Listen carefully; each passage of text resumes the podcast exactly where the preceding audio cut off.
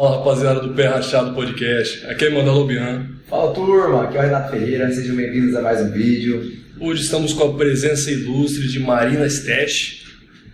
Seja bem-vinda ao Pé Rachado. Obrigada, eu agradeço o convite, muito legal estar aqui. Eu, eu falo assim, eu falo inclusive lá no meu Instagram, né? Eu sou uma consumidora de podcast, tá? É. Amo assistir um podcast e eu tô achando super legal estar aqui, participar de um e ainda trazer a psicologia, né? Então, Bom, obrigada. Uma honra recebê-la. Antes de começar o nosso bate-papo, gostaria de agradecer aos nossos parceiros. Primeiramente ao Show Potiguar.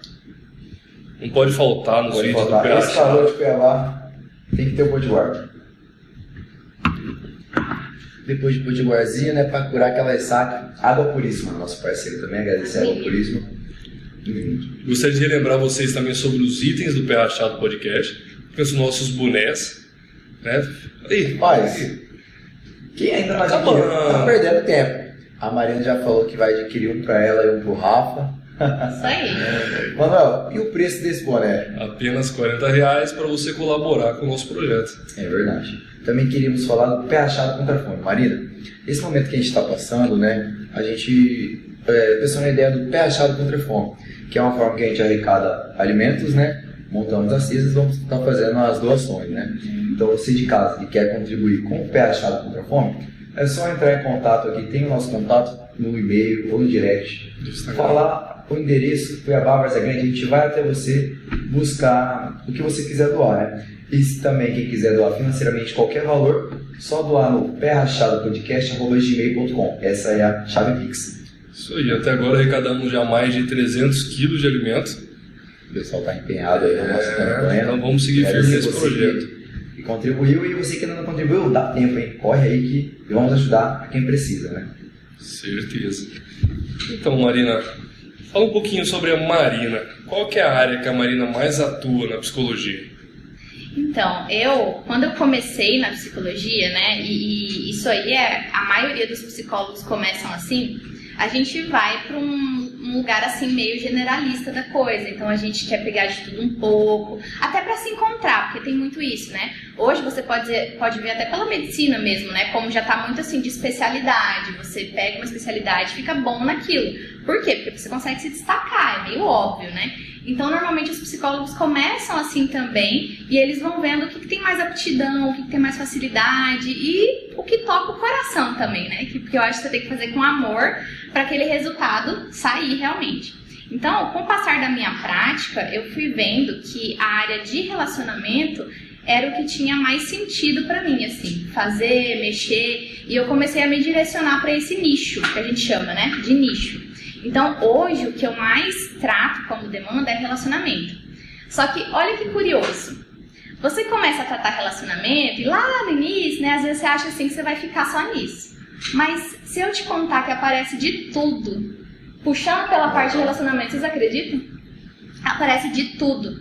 Às vezes tem paciente que chega com um problema de relacionamento e quando você vê ele está tratando procrastinação, autoestima, falta de confiança, tudo que você pensar. Então aquilo ali vai puxando, sabe? Aparece ansiedade, aparece depressão muitas vezes. Então é muito doido, assim, como não fica só nisso. Ele pode até ser atraído, né, por, por esse tema. Mas vai, vai aparecendo outras coisas. É bem interessante. E, e eu gosto muito, assim, de ajudar as pessoas nessa, nessa parte, me identifico. E o que, que normalmente as pessoas vão atrás da Marina no relacionamento? O que, que eles costumam querer tratar, resolver? Uhum. Ó, vou fazer uma pergunta pra vocês aqui, pra ver se, o que, que vocês acham, né? Porque a maioria das pessoas é, é curiosa, assim, o que elas acham. O que, que vocês acham que é a maior demanda dentro de relacionamento e o que causa mais separação e brigas dentro de uma relação? O que, que vocês dois acham? Assim, é traição, é ciúme, é falta de confiança? Esses, desses três itens que você falou, querendo ou não, eles se ligam. Tem mais, né? tem mais, é. É, esses três se ligam. No geral. Do meu ponto de ver, acho que seria ciúmes, né? E você, Manuel? Eu penso em questão financeira. Questão financeira. Pega também. Se eu falar pra vocês que é falta de diálogo, vocês acreditam? Falta de diálogo. Uhum. Falta de Casais que não diálogo. conversam muito. É, é. É a maior demanda dentro do nicho de relacionamento. É falta de diálogo. Eu não sei conversar, eu não sei falar, eu explodo, ou então meu marido não sabe conversar comigo, é muita briga, é muita coisa. Aí eu falo assim, gente, mas tá, mas na semana, quantas vezes vocês brigam? Ah, é quatro vezes na semana, tem semana que é todo dia. É assim, gente. Falta de diálogo. Isso quando não emburra, vira a cara e fica sem conversar, tá? E aí eu tenho que fazer todo um trabalho de comunicação assertiva com essa pessoa. Nesses casos você faz tratamento em casal, né? Às vezes sim. É menos, tá? É menos. Eu trato mais individual. Mas se o casal solicitar o meu serviço, eu faço também. Eu faço também. Mas é mais individual que as pessoas procuram. Às vezes o homem, mais a mulher, tá? Mais a mulher que procura. Já atendi homens, hoje eu tô só com mulheres. E os homens, eles têm uma tendência maior de abandonar a terapia. Por várias crenças, né? Mas você chega a atender os dois, por exemplo, atende primeiro a mulher, Sim. os professores solucionam o problema, é, o problema depois a mulher indica ao marido. É, nesse caso, não. Nesse caso, eu não faço. Por quê? Você tá falando assim de marido e mulher, né? Que tem o vínculo. Não, isso, tem vídeo, mas não, por exemplo, como a Manuel falou, juntos. Uhum. Por exemplo, você faz a consulta com a mulher, Uhum. depois separadamente faz a com, com Tratamento, você Isso, fala, né? separado. Não. Por quê? Porque na psicologia existe uma, um princípio, vamos colocar assim, um princípio ético, vamos colocar assim. Se eu tô tratando da mulher, né, daquele casal, ela tem um marido, eu não consigo, é, é é uma coisa assim que vai do, além do, da capacidade humana, eu não consigo tratar o marido dela também. Porque as coisas se misturam. Eu sou humana, eu sou, uma, eu sou humana, eu não sou uma máquina, né? Então aquelas coisas vão se misturar e a gente não consegue separar, tanto eu como ela. Então isso foi que fica muito bem explicado, assim, o que, que eu consigo fazer? Eu trato a pessoa individual, e aí se o marido quer tratamento, ele tem outra psicóloga dele. E se eles querem tratamento em conjunto, aí eu consigo fazer. Porque aí eu tô lidando com os dois ao mesmo tempo e não tem disse-me disse, leve trás, porque esse é o problema, sabe? É esse o problema de fazer isso. Não, tem psicólogo que faz? Não sei, mas em sua maioria a gente tenta não mexer, sabe? Porque vai, vai além aí, a gente não consegue separar tudo, né? É, que a mulher pode falar pra você é complicado. Uhum, Esse princípio ali também não pode atender conhecido, né? uhum. Por exemplo, você tem um amigo seu casal, você não atende também. Isso, é o mesmo princípio, é o mesmo princípio. É a mesma coisa eu atender minha prima, minha mãe, meu tio. Não dá, é vínculo. Você... É porque o que atrapalha é você conhecer todo o cenário em volta daquela pessoa. Porque o psicólogo tem que ser neutro. Ele tem que ser neutro, então não, não tem como. É muito difícil fazer isso, muito difícil. Não é todo mundo que consegue. Mas é por isso. E aí tem essas modalidades que as pessoas normalmente escolhem e aí fica tudo certo. Como que funciona normalmente esse tratamento? Quando a pessoa vai falando, vai até você e fala que tá faltando diálogo no relacionamento, o que você costuma recomendar pra pessoa? É. A primeira coisa, assim, que é legal falar, porque às vezes a pessoa vem, ah, tá faltando diálogo no meu relacionamento. E ela vem muito numa postura, assim, de acusar o outro. Porque ele, porque ele, porque ele. E aí é a hora de eu falar assim, tá, mas e você? Me fala de você. Qual é a sua responsabilidade nesse caos aí que você tá me relatando, né? Então ela vem muito nesse processo de acusação. E aí eu tenho que trabalhar com ela a comunicação assertiva. Só que antes disso, eu tenho que deixar muito claro e ela tem que entender que ela não tá ali comigo pra mudar o outro. Isso não existe, ela não vai mudar o outro. Então ela tem, o, o- vamos falar assim, o propósito dela ali comigo tem que ser ela, mudar ela. A partir do momento que ela entende isso, concorda, vamos trabalhar. E aí eu começo a trabalhar a comunicação assertiva com ela, que é você não acusar, né? Antes perguntar, não acusar, não agredir, falar o que pensa e sente. Gente, as pessoas hoje não sabem mais conversar, não. Não sabem mais conversar. É só gritaria, brigas. Vocês já repararam que hoje tá muito, apesar de toda a informação que a gente tem, de toda a facilidade, como que tá muito difícil falar de sentimento, as pessoas falarem de sentimento, e eu tenho uma teoria, não sei se vocês vão concordar comigo, que a tecnologia tem uma parcela de culpa nisso. Porque você tá ali, se de repente você tá trabalhando, aí você chega no trabalho, senta todo mundo na mesa, todo mundo no celular, não olha pra cara do outro. Aí não tem mais aquela coisa de como foi seu dia? Como é que você tá? total, né? Às vezes, a pessoa. Isso assim, fora relacionamento amoroso, né? Qualquer tipo de relacionamento. Às vezes a pessoa tá na sua frente e ela está com a feição triste, ou nervosa, ou emburrada, e você não tá vendo. Você não, você não tá olhando pro outro que tá do seu lado. Não é muito assim hoje em dia? Então, na minha visão, assim, do que eu vejo, isso atrapalhou bastante, né? E ocasionou mu- muito dessa falta de comunicação que a gente vê. Então, isso pega muito, muito demais. E aí eu tenho que trabalhar tudo isso. Falar o que pensa e sente, né? Falar de sentimento, falar na hora. Sabe aquela Só situação? muito, né? Nossa senhora, guardo muito. Sabe aquela situação assim de. Você já deve ter passado por isso. Eu, eu falo assim, eu, eu brinco assim com meus pacientes, eu não vou defender vocês, não. Que as mulheres são, olha, eu te falar, pra fazer isso, né? Você pega, acontece uma situação ali, e aí você leva aquilo e guarda. Aí você guarda por dias, né? Aí o outro pega e pergunta assim, o que, que foi? Aí você, nada. nada. E o nada de uma mulher quer dizer tanta coisa. Quer dizer tanta coisa, né? E aí, como que faz? Como que conversa desse jeito? Então eu tenho que ir pegando com ela cada um desses pontos. E vocês pensam que é fácil? Vocês pensam que é fácil a pessoa virar e falar assim, é, eu realmente faço isso? Tem, a pessoa. É normal do ser humano ter um orgulho. Aham, né? aham. Tem um orgulho de, de não querer assumir esse. Até mesmo pra você que é psicóloga, né? pra quem tá. Tem, Pra tem. quem ela tá tentando buscar o tratamento. Uhum. E tem uma coisa da, da psicologia, assim, que eu acho fascinante. Eu acho fascinante, tá? Essa parte da psicologia. Que você tá ali como psicólogo da pessoa e tudo, mas é, engana-se quem pensa que você tá ali falando as verdades na cara da pessoa. Tem muita gente que pensa isso.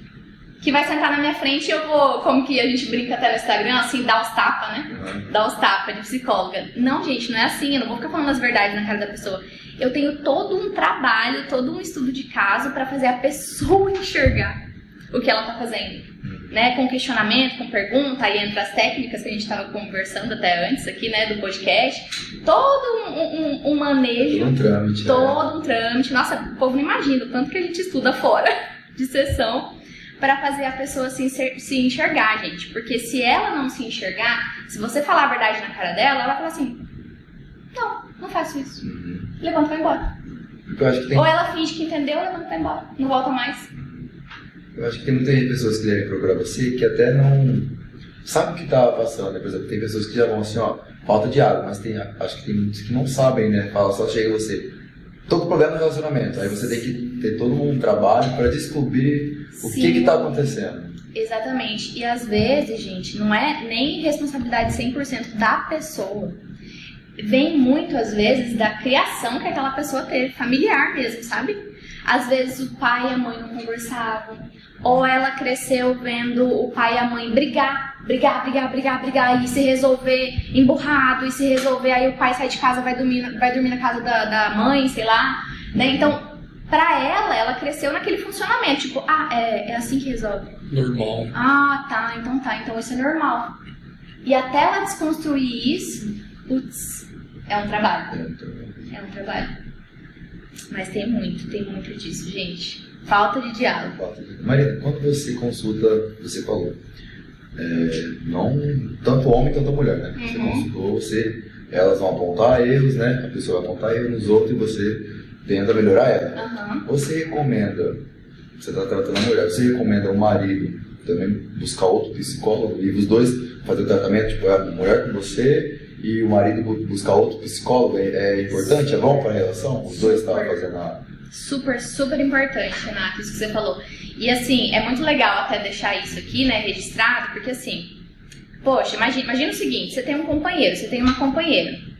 Essa pessoa que você tá, tá buscando tratamento. Caramba, ela quer melhorar a relação de vocês. E aí, você não vai contribuir?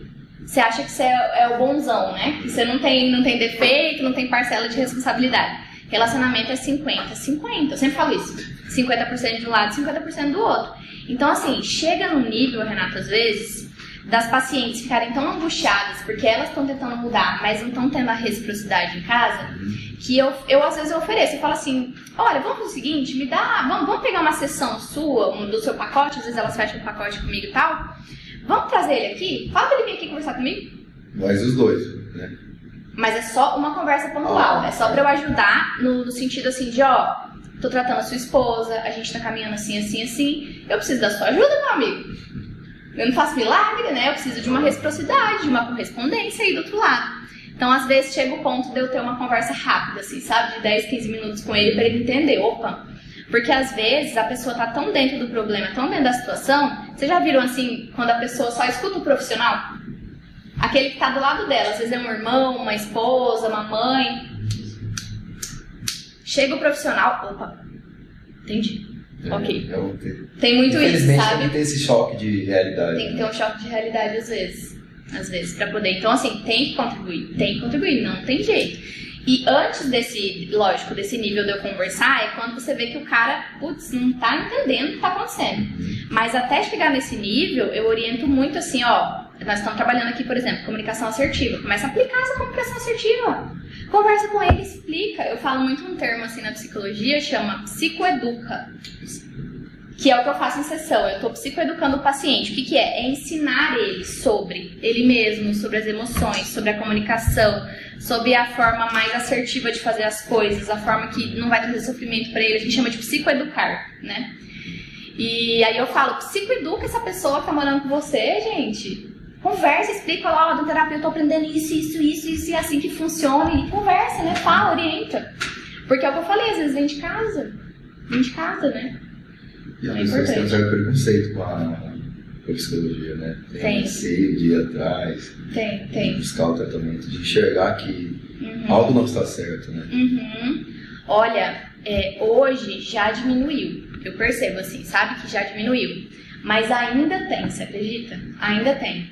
E a psicologia, esse estigma, né, com a psicologia, ele vem muito lá de trás de você achar que buscar um psicólogo é, poxa, tá com problemaço, né? Ou então assim, tá doido. Ficou louco, né? Doidou, tá doido. E caramba, hoje, século XXI, gente, século XXI não é mais assim, sabe? Às vezes eu recebo pacientes que estão buscando autoconhecimento. Eu, eu brinco assim com elas, né? Eu falo, eu falo quase choro no consultório de emoção. Que elas chegam assim e falam: Marina, é o seguinte, estou procurando para me cuidar e eu quero crescer, eu quero amadurecer. Eu reconheço que eu tenho essas dificuldades X, Y, Z e eu tô aqui, vamos lá. E assim, pergunta: essa menina tem depressão? Tem ansiedade? Tem nada, não tem nada. Só que qual que é o, o- o- a grande questão que as pessoas não percebem? Quando você chega num estágio de algo grave, isso pode ser na psicologia ou em qualquer outra área, tá? Medicina comum e tudo mais. Quando você chega num estágio de algo, algo grave, normalmente não é ocasionado pelas coisas pequenas, né? Pelas coisas pequenininhas que vão acumulando, Uma vão neve, juntando, né? vira uma bola de neve. Coisa pequena e as pessoas não percebem isso. Então elas, elas esperam juntar todos aqueles sintomas pra dar algo grande e você ir no psicólogo. Não, vamos fazer esse movimento contrário, né? De se cuidar, de prevenção. Então eu acho que isso tem que ser quebrado. Já tá melhorando com as redes sociais. E isso tem muito a ver com o trabalho que eu faço lá hoje, né?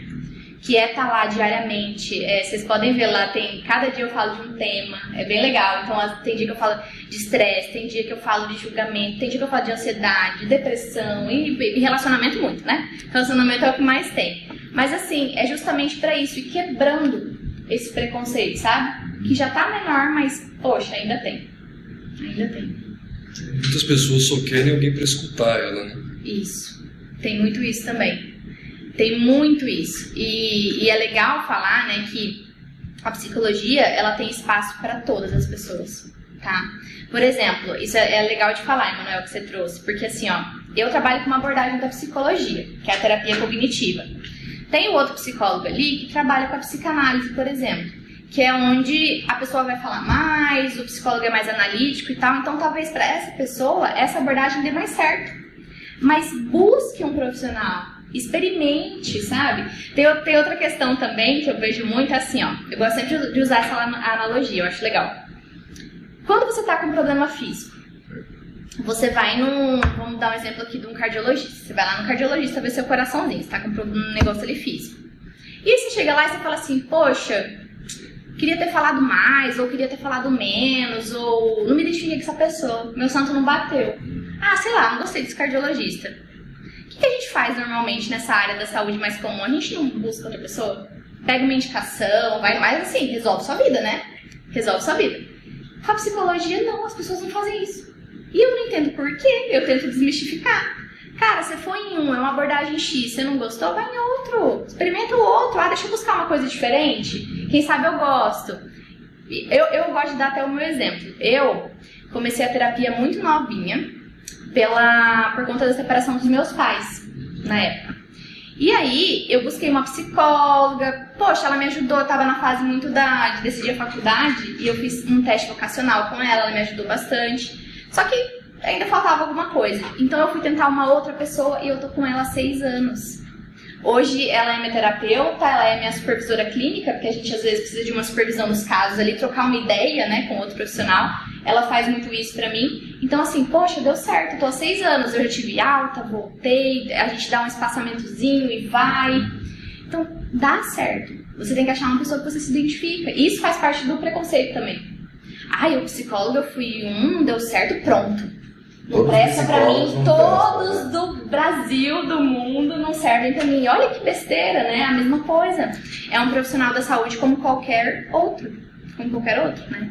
Então, isso eu luto, assim, sabe? Diariamente pra colocar na cabecinha das pessoas também.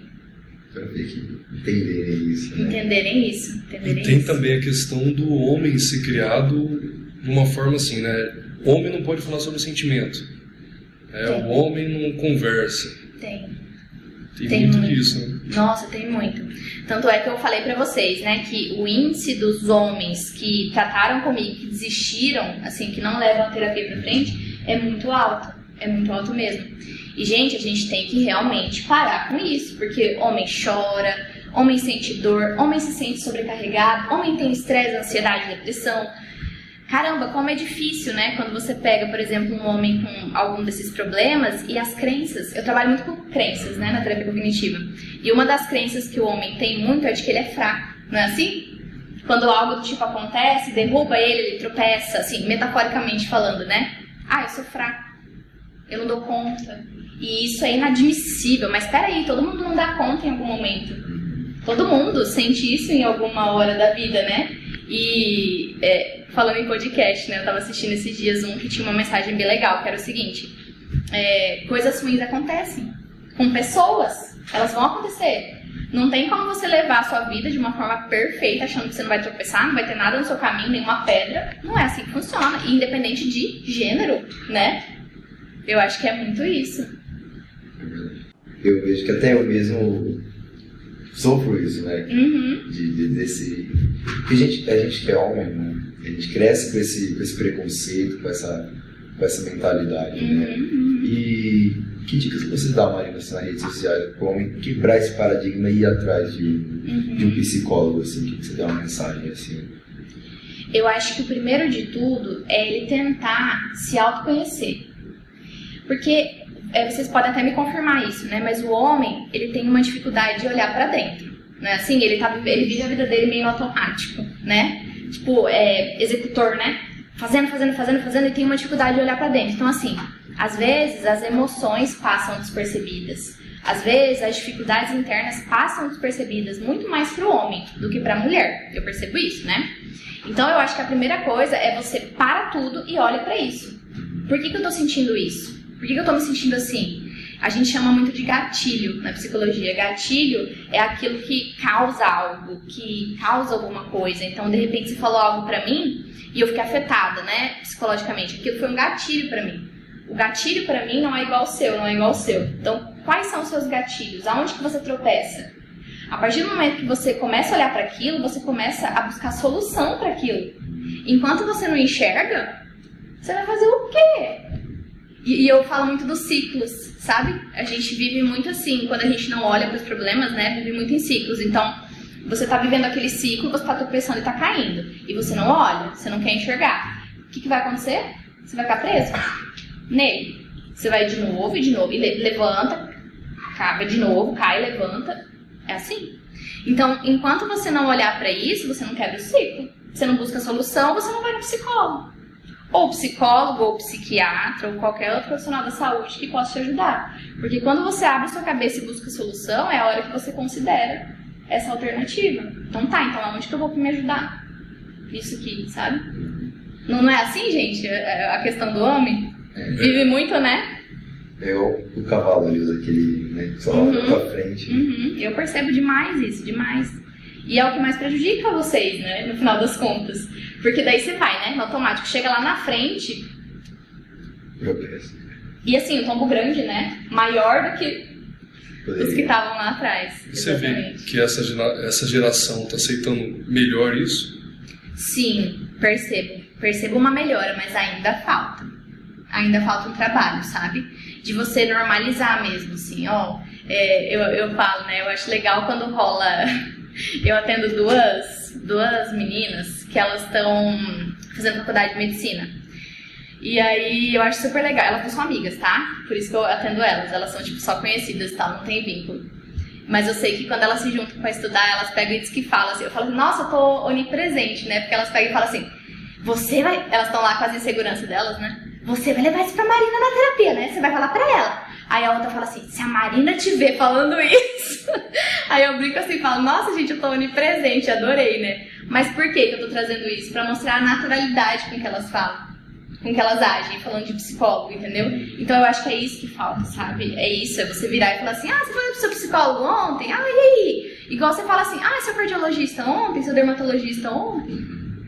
Eu acho que é muito isso que falta. Naturalidade. Já melhorou, mas falta. Tem que virar um algo normal na vida das Uhum, pessoas, né? uhum. Porque é importante conversar e muita gente não, Exato. não tem, né, com quem e às vezes nem sente bem se tiver alguém pra conversar. né? Perfeito, exatamente. E você vê é mais isso. Ainda mais nós brasileiros, nós que nós gostamos de conversar. Você vê, você pode parar, por exemplo, direto, ou, por exemplo, uma loja, al- algum lugar. Você puxa aquele assunto, né? Mas tá quente, né? Aham. E a pessoa tá quente, cara. E vai, e quando você vê, você sabe a vida toda Aham, da da pessoa, pessoa. né? Eu vejo também isso bastante nos, U- nos motoristas de aplicativos, né? Os Ubers. Nos Uber, você vai Uhum. conversando e o, o motorista fala toda a vida, porque isso eu vejo que a pessoa falta que conversar. E quando ela- você dá uma brecha, Uhum. ela se solta assim de uma naturalidade, né? Eu acho que falta alguém, porque às vezes ele dá brecha pra alguém, alguém fala, ah, ok. E Uhum. quando você dá um pouquinho mais de liberdade, né, pra alguém que esteja, sabe, um vazio, ela se solta assim, eu fico- às vezes eu penso nisso, né? É, Os é motoristas muito de. Uber estão virando tudo psicólogo, né? Então tudo virando psicólogo. Gente, isso que eu ia falar. Eu ia falar, ó, os motoristas de Uber, eles viram o psicólogo ali naquele momento, mas quando entra uma psicóloga no banco de trás e eles descobrem que é psicóloga, vou contar pra vocês, tá? Que, que, como é que eles perguntam? É, e aí, o que, que você faz? Que profissão, qual é a sua profissão? Gente, eu juro que eu penso duas vezes antes de responder, tá? Será que? Será Eu penso duas vezes porque ó, o bicho pega ali, o negócio pega. Eles desabafam muito É? também. Uhum, muito. Nossa, você ficar sabendo que é de relacionamento então?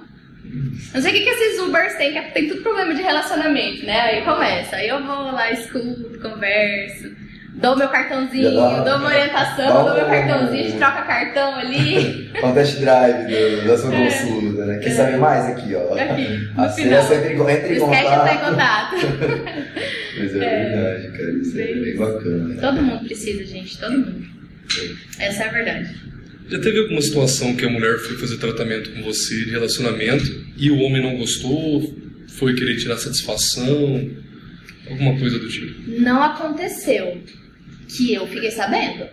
Porque aí a gente entra no caso da mulher que muitas vezes para o tratamento, interrompe, e você não fica sabendo por quê. Isso tem muito, né? Porque tem homem também que não gosta, né, que a mulher... Isso. E aí já vira um relacionamento abusivo, né? Isso, não, principalmente quando entra na parte de relacionamento abusivo é complicado. Mas assim, nunca aconteceu diretamente, nunca fiquei sabendo, mas pode ser que a pessoa tenha parado por conta disso, sim. Não é incomum. E falando em relacionamento abusivo, é um tema que tem, sendo, tem sido muito discutido, né? Tem, tem sido muito, tem sido muito. E tem mais do que a gente imagina, sabia? Muito mais, muito mais. É, eu tenho pacientes que às vezes eu tô em um tratamento até relativamente longo com elas. E aí elas têm vergonha de falar, muitas vezes. Ah, ele, ele sente um ciúme obsessivo, ele controla minhas roupas, ele controla meu celular, e aí você vai descobrindo aquilo aos poucos, às vezes, sabe? E é muito interessante porque você nunca pode se posicionar para esse tipo de paciente assim. Eu vou te ajudar, eu vou te ajudar a sair desse relacionamento agora. É, é um gente, é um trabalho de formiguinha. É um, é um negócio muito louco. Você tratar relacionamento abusivo, muito louco. Porque sabe aquela história de que a pessoa tem que enxergar? Nessa hora, Você não mais pode ainda. chegar e falar, né? Mais ainda. Você tem que ir assim, ó, mínimo de. Nossa, passos lentos. É passos lentos. Porque senão a pessoa se assusta com você Uhum. e, e Uhum. acaba o tratamento e aí é mais uma pessoa que deixou de ter o tratamento, deixou de sair desse relacionamento abusivo, Uhum. né? Que se você assim chegar de cara, né? Isso. E o que, que acontece? No relacionamento abusivo, é, tem muito de dependência emocional envolvida. Relacionamento abusivo é uma coisa, dependência emocional é outro problema. Dependência emocional é quando a pessoa. É, que ela é causada normalmente pelo relacionamento abusivo. Quando a pessoa, por conta daquele relacionamento abusivo, ela começa a se afastar de todos os amigos, da família, perde o ponto de apoio, ela começa a depender financeiramente daquela pessoa, emocionalmente, só faz as coisas junto, só. Então como que você vai virar pra essa pessoa e falar assim, ó, seu relacionamento é ruim? Não dá, não dá. Você tem que ir assim, ó, galgando aquele negócio e trazendo técnica. Essa parte da terapia cognitiva é o que, assim, eu me identifico muito, sabe, assim, com a, com a área, com a abordagem que eu escolhi, né, porque ela me ajuda muito. Então eu consigo, além de estudar o caso, estudar técnica para trazer para ela. E as técnicas entram naquela parte da psicoeducação que eu falei, elas ajudam nisso, elas ajudam a pessoa assim a enxergar, assim, ó. Ela faz aquele exercício e aí de repente ela. Sabe aquela coisa assim? Uhum. Quantos pacientes eu já vi levar em choque? Choque de realidade. Depois de técnica. Sim. Então, assim, é, é, é tenso. É tenso. É uma demanda mais tensa ainda do relacionamento. De tratar. Complicado, né? Uhum. E em relação à mulher que sofre violência doméstica? Você Sim. também já chegou a tratar? Já. Eu peguei duas vezes, só que elas saíram, tá? Elas abandonaram o tratamento. Essa parte mais, mais. E não tinha chegado ainda a um ponto crítico de eu ter que fazer alguma coisa. Porque olha só, nesses casos, quando a paciente está tratando com você, você vai ali, é tipo um relacionamento abusivo, você vai devagarinho. Mas se chega num ponto da integridade física dela estar comprometida, acabou o sigilo, tá? Acabou o sigilo. É igual suicídio. Acabou o sigilo. Ó, você comunica, a primeira pessoa, ó, sinto muito, mas você tá correndo risco de vida, eu vou ter que quebrar aqui o nosso contrato e eu vou ligar pra alguém. Você vai contar ou eu conto? Você tem que, tipo, orientar a pessoa, sabe? Você tem, que, tem uma hora que você tem que ser firme. Isso, e aí no, na- no meu caso não tinha chegado nesse ponto ainda. Mas se precisar, a gente tem que estar preparado pra esse tipo de situação, né? Mas é isso, é o que muitas vezes acontece, elas abandonam, sabe? Acontece muito. Como que fica a Marina quando chegam umas situações pesadas dessas? Então, eu, nessa área, eu me surpreendi comigo mesma. Porque na faculdade a gente sempre tem dúvidas. Como é que vai ser? Será que eu vou me envolver? Será que eu vou, né, ficar abalada? Isso passa muito assim pela nossa cabeça. No início da carreira é mais comum. Assim, pelo menos foi a minha experiência, né? Foi mais comum comigo, ficar meio poxa, aí ele ia me buscar tal, meu noivo, né, ia passar lá e me buscar, eu tava meio assim, sabe, eu meio abalada, e aí não pode falar das histórias dos pacientes e tudo mais, então você tem que ir meio que é, lidando com aquilo, né, arranjando ferramentas internas para você lidar com aquilo. Então teve uns dois casos no início que eu fiquei. Depois, Emanuel, você vai pegando prática. Você vai pegando prática. Não é que você fica fria. Isso é uma coisa importante de deixar claro, né? Você vai pegando prática. Então é como se aquela postura de você se importar na hora, ser empática, tá ali pelo paciente, tudo, ficasse mais é, sistematizado. Vamos colocar assim, sistematizado em Cria uma você. habilidade. Cria uma habi- habilidade, perfeito. Era isso que eu queria achar. Inclusive, o terapeuta, né, o psicólogo, ele tem, quando a gente pega para estudar, principalmente o terapeuta cognitivo, ele tem 11 habilidades que ele tem que desenvolver, sabia? 11 habilidades. E uma é essa daí. De você saber, né, separar, ter a, ter a condução certa e tudo mais. Então, ao longo do tempo, eu fui, fui me dando bem, sabe, nessa parte, e hoje eu separo muito bem.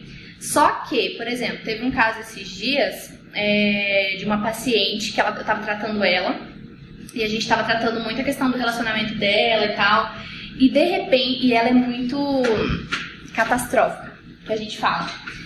Então, assim, acontecem coisas na vida dela e ela catastrofiza muito. Ou seja, aconteceu um fato X, ela aumenta aquilo em 10x. Tá? É esse tipo de Mas pessoa. ela aumenta falando pra você? Na vida, assim, ó, tipo, surta, assim, é, fica muito mal, um probleminha, chora. ela transforma num transforma problemão. num Problemão. E como eu já tava tratando ela e sabia do funcionamento dela, ela vinha tentando se acertar com o marido e se separou do marido. O que, que eu fiz? Peguei. Aí ela não, ela pegou, mandou uma mensagem, né, pra minha secretária e tudo, falando: olha, vou ter que interromper o tratamento e tal. A gente tinha acabado de começar. E eu sabia desse funcionamento dela já. Eu liguei pra ela. Eu liguei pra ela. Então, assim, eu assumi a minha postura empática naquele momento, fora de sessão. Fulano, tudo bem? E aí, como é que tá? Você tem certeza que você quer parar? Olha o tanto que a gente ainda tem pra trabalhar e tudo mais. Nossa, ela chorava, ficou super agradecida que eu liguei. Mas por quê? Não é ser fria, mas é você ter aquilo muito bem protocolado, sistematizado em você, sabe? Acabou ali meus atendimentos, eu vou, saio com meu noivo, saio com minha família. Relaxar. Esquece. Depois você volta, né? A hora de estudar, a hora de atender, tá ali. Cada coisa tem seu momento. É, isso tem muito a ver com um conceito que eu trabalho, que é das preocupações. Porque isso engloba, né? Você ficar preocupado com o problema do outro. E isso tem muita gente que faz. Eu trabalho muito a questão da, do horário para se preocupar. A gente não sabe, muitas vezes. A gente acha que, ah, é preocupação. Ela chegou, a preocupação, né? Você abre a porta, ela entra, não importa se é 4 horas da manhã, se é 1 hora da tarde, se é 8 horas da noite, você deixa ela entrar, não é assim? A gente vive? A preocupação chegou, pronto, a preocupação chegou. Eu trabalho muito isso com os pacientes, sabe? Do horário para se preocupar. Tem hora, eu brinco assim, ó. Minhas preocupações é o horário comercial. Parou o horário comercial, você tem que ter consciência que amanhã você volta. Amanhã tem mais. Ela vai estar ali te esperando, ela não vai fugir. Ela vai ter como tanto caminho. Ela não vai fugir. Então eu acho que até com com a prática e a gente aprende muito, né, nessa profissão. Gente do céu, desde a faculdade a gente aprende muito pra gente, sabe? Eu acho que eu fui sistematizando. Você tem uma blindagem aí, né? Tem. Porque eu imagino assim, como que deve ser você acabar de atender um paciente que chegar em você, eu vou me suicidar. Isso. Você tem que quebrar o protocolo, né, que você falou, e você for dormir, fala, caraca, hoje um paciente falou pra mim que ia se suicidar. Isso. Quer dizer, é uma blindagem muito grande que Exato. o psicólogo tem que ter, né? Sim. E já teve uma situação assim? Não, assim, diretamente não. Eu trato uma paciente agora que ela tá com depressão e ideação suicida. Quando a gente fala de ideação suicida, é pensamentos. Mas ainda não tem plano, ainda não tem nada, porque a gente fala muito que são fases, né? Tem algumas fases ali que a pessoa acaba passando. Mas ela tá nessa fase de ideação, então eu tô monitorando muito ela de perto, sim. Eu sugeri da gente fazer duas vezes na semana, ela não podia, mas eu tô ali muito perto dela, sabe? É justamente por isso, porque é um risco. E aí o que você falou, né, da, da, de deitar a cabeça no travesseiro e tal, eu acho que o psicólogo ele tem que ter consciência muito disso. Que a consciência limpa dele tem que ser, eu fiz tudo que eu tinha que fazer. Eu fiz tudo que tinha que ser feito. Porque um erro muito, assim, do, do, do ser humano agora, né, no papel do psicólogo, é achar que ele pode salvar o mundo. E não é assim que funciona cada um tem sua parcela de responsabilidade. Eu, eu, eu, falo assim, ó, que no trabalho que eu faço, eu trabalho em dupla. Assim que eu falo pra eles, eu falo assim. Eles, eles sentam na minha frente, assim, na primeira sessão, né? Aí eu começo a explicar sobre a terapia e tal, eu falo assim, ó, o trabalho aqui é colaborativo, é em dupla. Eu não trabalho sozinha, tá? Eu deixo bem claro assim, eu não trabalho sozinha, eu preciso da sua ajuda. Isso mesmo. Eu sempre falo nós, nós na terapia. Nós vamos alcançar os resultados. Nós vamos fazer, deixo isso muito claro, sabe? Porque é isso. É isso. É, e sobre essa questão de, de depressão, Marina, que eu vejo bastante também, que ocorre muito preconceito da população quando alguém fala né, que está buscando tratamento para depressão ou que está suspeito de depressão. Né? Tem aquela coisa, ah, isso é moagem, né? Tem muito isso, os pacientes que vão tratar isso relatam, olha, às vezes minha família não quis que eu viesse tratar, um amigo julga. Tem, tem ainda assim. Hoje melhorou, a gente já vê pessoas entrando em tratamento de depressão. A gente já vê, por exemplo, vocês podem ver, é, pessoa, muita gente que trabalha em empresa, órgãos, pegando atestado muitas vezes quando fica doente, né? A gente já começa a ver um pouquinho mais disso, mas ainda tem sim. Ainda tem um estigma na, com a depressão, como com a saúde mental de forma geral, né? Então, assim, a pessoa tá com depressão, putz, não age. Olha aí, é só levantar da cama.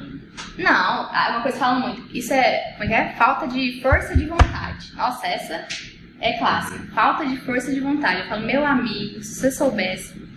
Gente, depressão, vocês terem noção.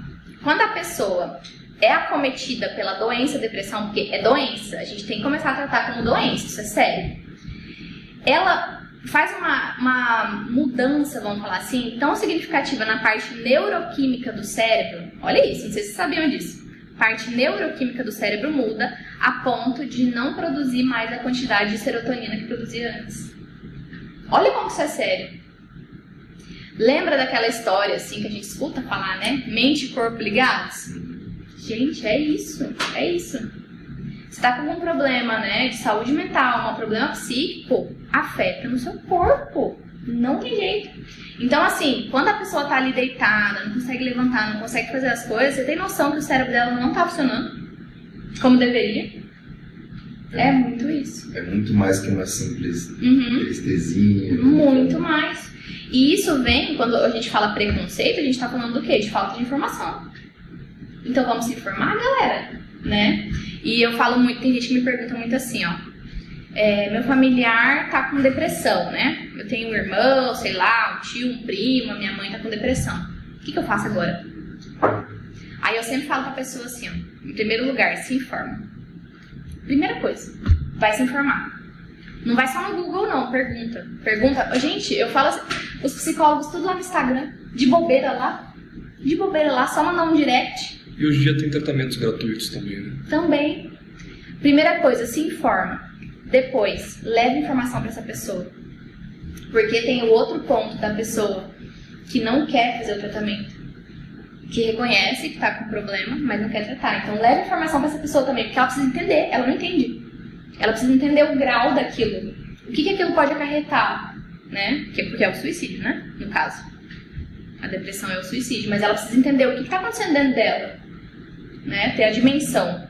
Então tem. Tem mesmo. Por que, que você acha que aumentou tanto esses relatos de pessoas que passaram por depressão e antigamente a gente não via tanto, né? Você acha que uhum. agora as pessoas estão mais à vontade para falar sobre isso ou é uma fase da sociedade que, que acabou aumentando índice? Na verdade, é graças à informação, tá? O papel que cada profissional da saúde faz, tanto na internet, de maneira geral, quanto no Instagram, YouTube, TV, TV. Porque a TV a gente está falando de lá atrás já, né? TV, reportagem, expor, mostrar, olha é assim que funciona, é assim que acontece. Graças a esse trabalho, Manuel, mudou já mudou. É que a gente fala sempre assim, a gente quer mais, né? Nunca é o suficiente, o suficiente, a gente quer mais.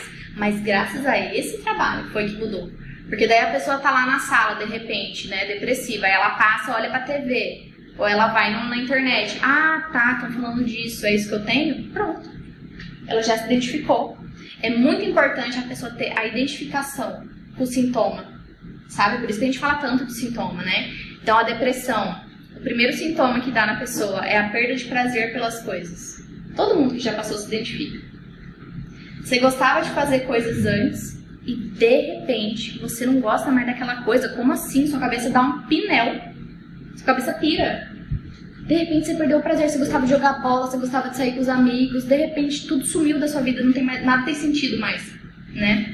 Ela perde apetite ou ela aumenta demais apetite, ela tem dificuldade de concentração. Então a pessoa ela tem que ir se identificando mesmo, para se reconhecer. Eu acho que isso que faz a diferença, sabe?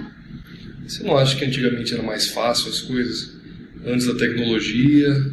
Eu vejo que nos últimos 20 anos, é, talvez um pouquinho mais até, é, tudo começou a mudar muito e mudou muito rápido. Uhum. A tecnologia entrou e aí entrou a questão de de gêneros também que foram mudando.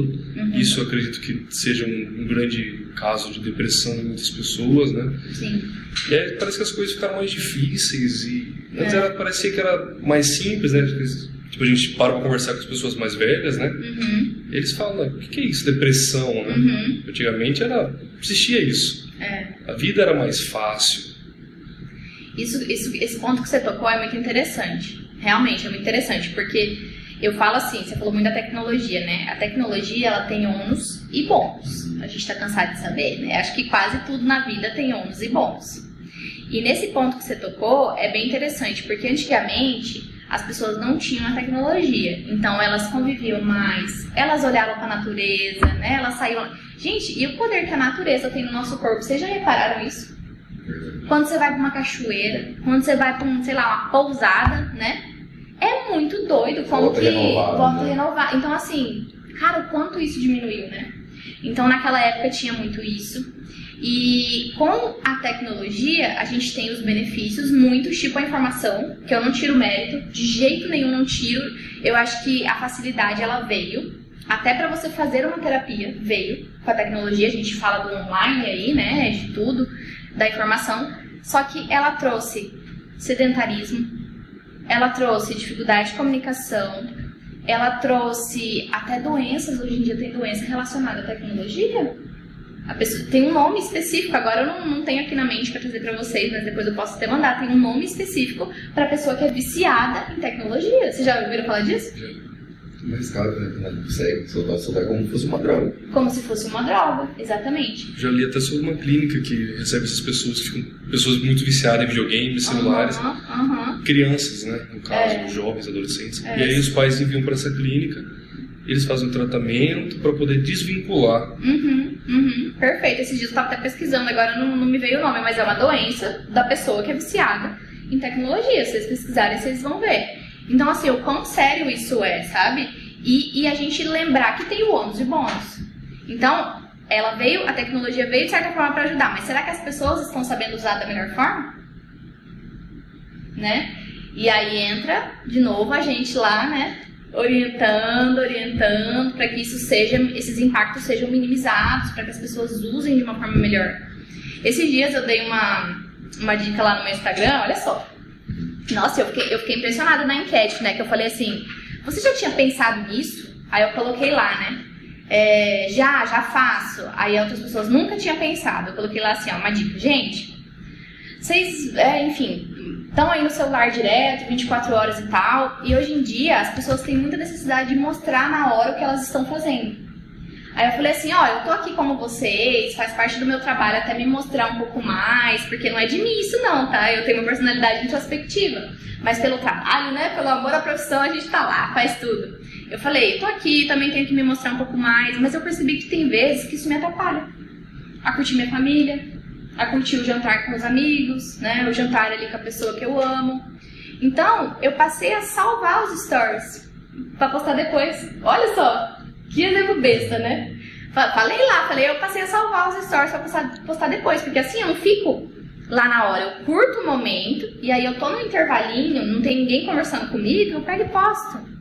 Falei, vocês já tinham pensado nisso? Nunca tinha pensado, estourou lá, eu nunca tinha pensado nisso. Gente, eu, eu parei pra pensar, elas se sentem presas. Se sentem presas isso aqui, ó.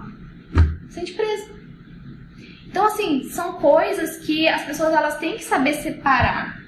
O que, que é vantagem, o que, que eu posso utilizar de bom disso aqui e o que não. Porque isso aqui tá dando depressão. Aí a gente volta no que você falou, né? No que você perguntou.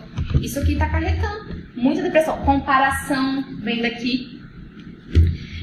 Quando que antigamente. Sociais. é. Quando que você falou de antigamente, né? Quando que antigamente a gente comparava a nossa vida com as outras pessoas? Qual o sentido de saber o que as outras pessoas estão fazendo o tempo todo? Isso gera realmente uma coisa boa na gente? Cara, vou falar pra vocês, tem que ter muita inteligência emocional. É verdade. Eu vejo que tem muitas pessoas é, conversando assim, putz, fui em uma festa, fui em tal lugar não postei. Fica assim, caraca, eu não postei uma selfie, eu não postei uma foto, eu fui em tal lugar e não mostrei pros meus, meus, te- meus seguidores que eu estava lá. É. E elas ficam com esse pensamento, eu falo, caraca, mas você gostou? Eu não gostei, mas eu tinha que ter mostrado que eu estava lá, né? Eu- Parece que falta algo pra ela, né? né, Você não pode só aproveitar o momento, você é obrigado você mostrar, olha, eu tô aqui numa festa, aqui numa cachoeira, é eu tô aqui no restaurante, olha o prato que eu vou comer. E a pessoa fica assim, se eu não mostrar alguma coisa, hum, de mim não tá certo. É, não, ela se sente incompleta, né? Mesmo. E eu acho que isso é o que contribui, sabe? Demais hoje. Que não tinha antigamente, voltando à sua pergunta, né? Que não tinha antigamente e que contribui muito hoje. E com isso vieram muitas fobias também, né? Que antigamente a gente também não via. É. né? Exato, Pelo menos não era relatado ou alguma coisa do tipo. exato. Porque, assim, né? Você vê, por exemplo, o bullying mesmo. Antigamente não era tão relatado assim, né? As pessoas parece que não recebiam tão pesado assim. Hoje em dia, você fala alguma coisa, já é transformado num, num bullying e, e aí já vira, a pessoa começa, já gera às vezes uma depressão na pessoa. Não sei se as pessoas começaram a sentir mais. É. Faz sentido, faz sentido essa sua percepção. E eu acho que reparar, elas começaram a reparar mais também nos impactos disso, né? Eu acho que antes era muito, tipo, automático mesmo, ia levando, né? E hoje em dia elas param mais pra. Que antes absorvia reparar. pra si. Né? É, exato. A Uhum. pessoa falava, ela absorvia pra si. Hoje ela vê com a comunicação. Não, acho que antes eu escutava e tô nem aí. É. Agora absorve. Agora a pessoa absorve, fica assim, refletindo. E tipo, É. às vezes são coisas tão É. simples, né? É. É o que a gente falou do gatilho, né? Às vezes pra uma pessoa é uma coisa e pra outra, ah, é isso? Mas como assim? Né? Então tem muito disso também, acho que é o peso, né? Que cada uma dá. É difícil. Aí, em relação a essa questão de, de gêneros, você acha que isso afetou muito também? Porque hoje em dia é, a comunidade aumentou bastante, né? Sim, sim, sim. Eu acho que afetou, sim, porque hum, as pessoas elas, elas entram, as pessoas que têm esse conflito, né? Eu particularmente não trato muitas, tá? Com esse tipo de conflito. É, mas eu acho que as pessoas que têm esse conflito, que eu percebo, é que elas ficam muito confusas numa etapa da vida. Elas ficam muito confusas e aí elas sofrem muito, né, a questão do, do preconceito ali no meio delas e acho que isso tudo afeta mais, acarreta mais emoção negativa, mais crença, nossa, gera muita crença. Crença distorcida da realidade que eu falo, né, que é eu sou inferior, é, ninguém me aceita, eu nunca vou ser amado. Eu acho que isso tudo vai plantando na cabeça da pessoa, sabe? Muita confusão. É isso que eu percebo dessa parte de gênero. É difícil essa área, é bem. E ampla, né? É, Super ampla, sim. Tem muita coisa. Muitos conflitos que podem aparecer, né? muitos, muitos. E, e bom que hoje em dia tá, tá se tornando algo mais normal, né? mais comum, as pessoas estão sentindo mais à vontade para se assumirem e, e é através do que se realmente identifica. Sim, Né? sim. Porque na verdade é muito interessante isso, porque sim, ainda bem, né, que isso está acontecendo, porque eu, eu vejo assim, né, gente, na minha visão, o ser humano, ele não é a, a sexualidade dele, sabe? Não tem por que a pessoa se chegar num ambiente, né? Esses dias uma paciente lá chegou pra mim é, no atendimento presencial e, e no meio da conversa ela, eu sou bissexual, tá? Aí eu, tá. Tipo, pra mim não é importante isso. Faz pra mim o que diferença. importa é você, não faz diferença, sabe? Eu acho que é isso, não tem porquê. É uma coisa sua, você fala se você quiser, não fala se você não quiser, sabe? Eu acho que isso não vai é, de- determinar, né, influenciar na sua personalidade, nos seus conflitos, no que te faz sofrer, no que te faz feliz, é, é você. É o conjunto. Eu acho que é muito isso.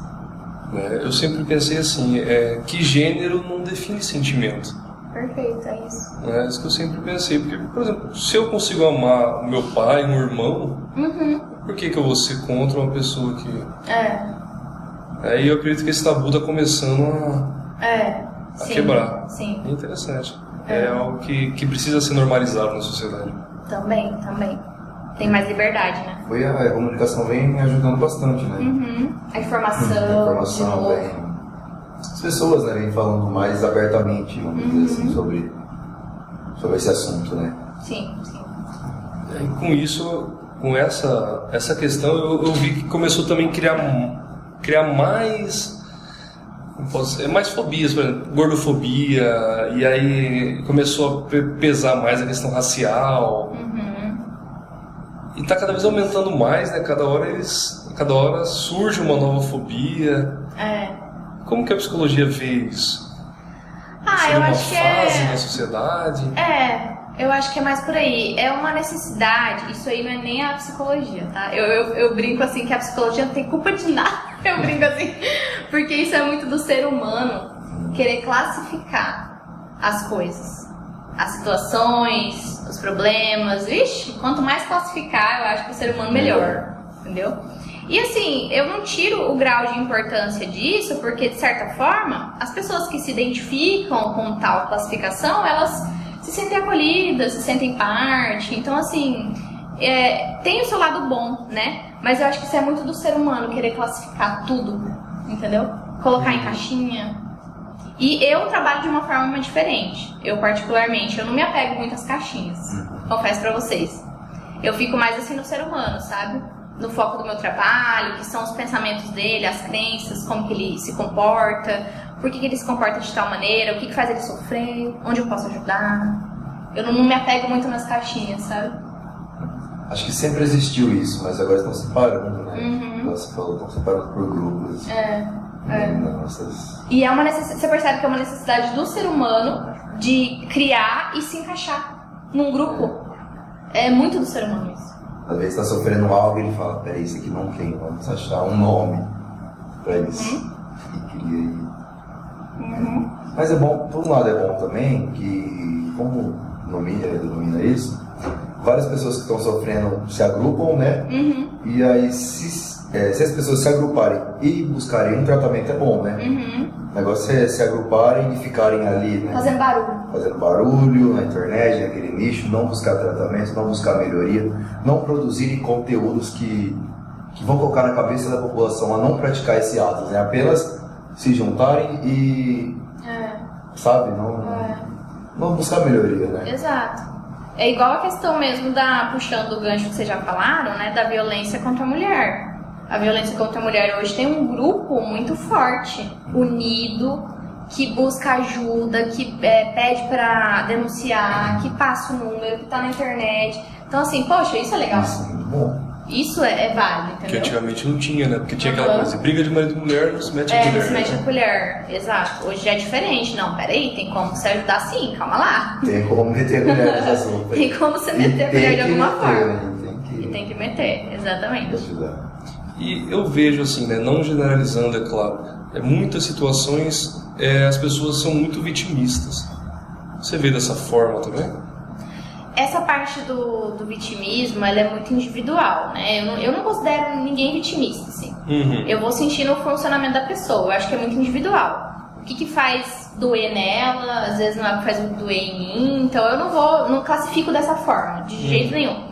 Até porque o psicólogo ele não tá ali pra julgar, né? De maneira nenhuma. Então eu não, não, não enxergo assim, não.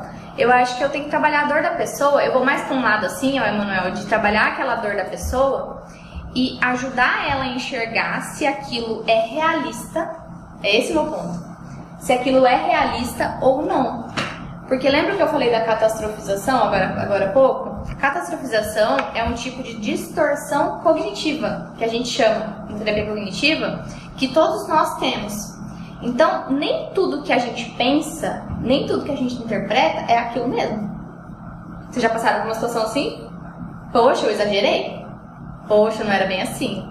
Acho que eu poderia ter. Acho que eu não enxerguei direito a situação. Então eu vou ajudar aquela pessoa a saber se é aquilo mesmo, e se for aquilo mesmo, eu vou validar, ok? Beleza, você tá sofrendo com isso, aconteceu mesmo, vamos tentar resolver, vamos pra resolução de problemas. Ou então eu vou ajudar ela a perceber, poxa, acho que não é bem assim, acho que eu tô exagerando um pouco. Sabe? Eu acho que é mais por aí que eu pego, nesse lado. Você tenta fazer ela se encaixar certinho. É, Fazer ela ela se enxergar. É. Tipo, se ela estiver sendo vitimista em alguma situação, não sou eu que vou dizer. Uhum. Ela que vai enxergar. Você só dá o.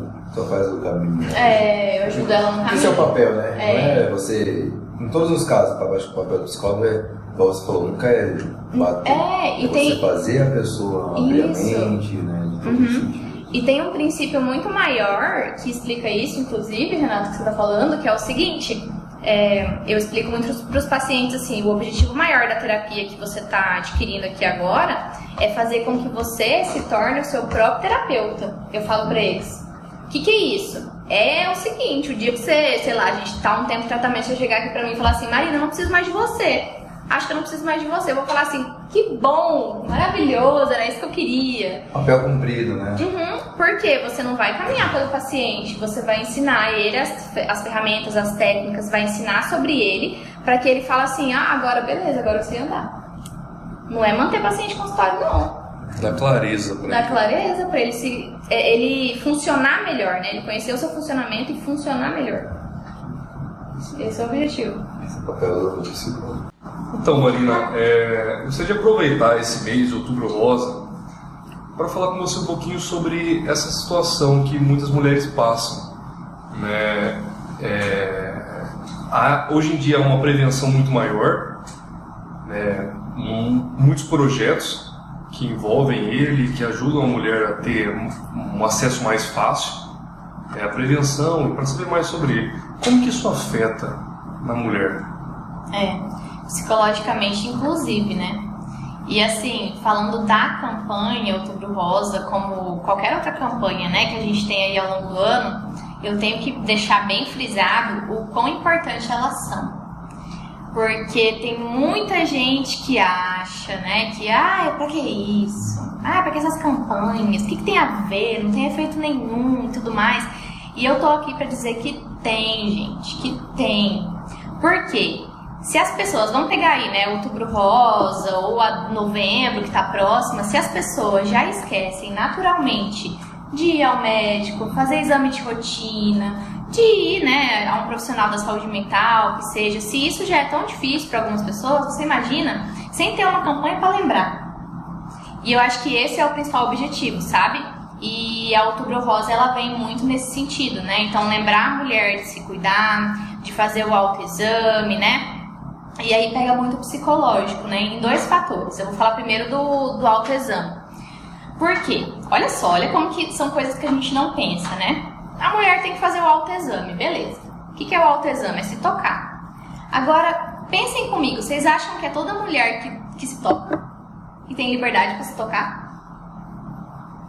Tem mulher que vende de casa, né, de uma criação de mãe e pai, onde se tocar tem conotação sexual. Ou seja, elas não conhecem o próprio corpo. Então já começa daí, sabe? Já começa daí o BO psicológico em cima disso. E aí depois tem a mulher que é diagnosticada. E essa mulher, ela vai ter primeiro um choque. Por quê, gente? Porque o câncer, ele ainda é muito associado a uma coisa extremamente ruim, ao fim, né? Então, assim, o câncer é associado ainda à morte. Antigamente era muito mais. Então, você recebe um diagnóstico ali, pronto, acabou pra mim. É o fim, né? As pessoas pensam muito isso. E é importante de dizer que hoje não é todo câncer que leva à morte, não é mais como antigamente, né? Tem tecnologia, tem tratamento. Hoje, se o câncer ele é, é reconhecido, né, é visto precocemente, a, a chance de cura, olha só, é de 98%. E as pessoas muitas vezes não sabem disso. E aí entra a crença de. Sabe, sabe aquela crença assim, bem parecida com. Não vou falar dos meus sentimentos, porque senão vai aflorar. Eu não vou falar desse assunto, porque senão né, vai ficar pior. É isso. Eu não vou atrás. Eu não vou fazer o exame, eu não vou fazer outro exame, não vou ao médico, porque senão eu vou encontrar. Isso não é psicológico? É muito psicológico. Porque é o quê? Crença. É crença. A pessoa já, ela já está com o psicológico abalado, que quando ela recebe a notícia, muitas se entregam. Se entregam. Se abate, está com câncer, ponto, meu mundo caiu, eu vou morrer. Perfeito. E perdem a força, né, de, de ir atrás de tratamento. E eu, eu não sei vocês, uhum. mas eu creio que o que a gente pensa realmente acontece. Uhum. Eu creio muito nisso. É, eu tenho algo para mim, por exemplo, que eu creio que vai dar certo e me esforço mais, vai dar certo eu pulsei, vai dar errado, vai dar errado, vai lá e dá errado. Comigo acontece assim, uhum. é algo psicológico. É. E quando você se entrega com essa doença, você já vai pro tratamento, tratamento, né? Vai dar errado, não vai dar certo. Isso parece que chama, né? Atrai é. essa energia, essa energia negativa, uhum. né? E isso ocorre bastante, né? Sim, ocorre demais que é energia, né? Tudo na nossa vida é energia, isso não tem como negar, né? Tá, tá na nossa frente, isso a gente consegue ver. Então, assim, uma mulher que recebe esse tipo de, de diagnóstico, além dela associar de cara com a morte, então ela já catastrofiza, né? Além disso, ainda tem a questão do tratamento da quimioterapia e também porque nesse, o câncer de mama, ele é o único câncer que é imprescindível a muitas vezes a retirada, mexer em alguma parte da mama, né? Então aquilo afeta muito a mulher, porque às vezes ela não retira inteiro, mas ela retira uma parte, né? Ela retira um cadrante que eles falam, né? Da mama, então isso afeta muito. É, perde cabelo, então essa parte psicológica ela vai estar muito ligada na autoestima dessa mulher, sabe? E é onde ela tem que tratar. A forma com que ela se entrega é muito parecida com a depressão. E, muito, e se não for depressão, muitas vezes acaba sendo lá na frente. Acaba. É como a gente fala comorbidade, né? Quando um problema gera outro. Então ela teve um diagnóstico de câncer e aquilo gerou uma depressão nela. Ou então ela teve um diagnóstico de câncer e aquilo gerou um quadro de ansiedade nela. Alguma coisa do tipo, sabe? Então ela acaba desenvolvendo tudo isso e aí o comportamento dela é muito parecido, no sentido assim de ir abandonando as coisas que ela fazia, que ela gostava. Então, assim, ela, ela arrumava o cabelo, não arruma mais. Às vezes não tem cabelo, fica sem vontade de se arrumar.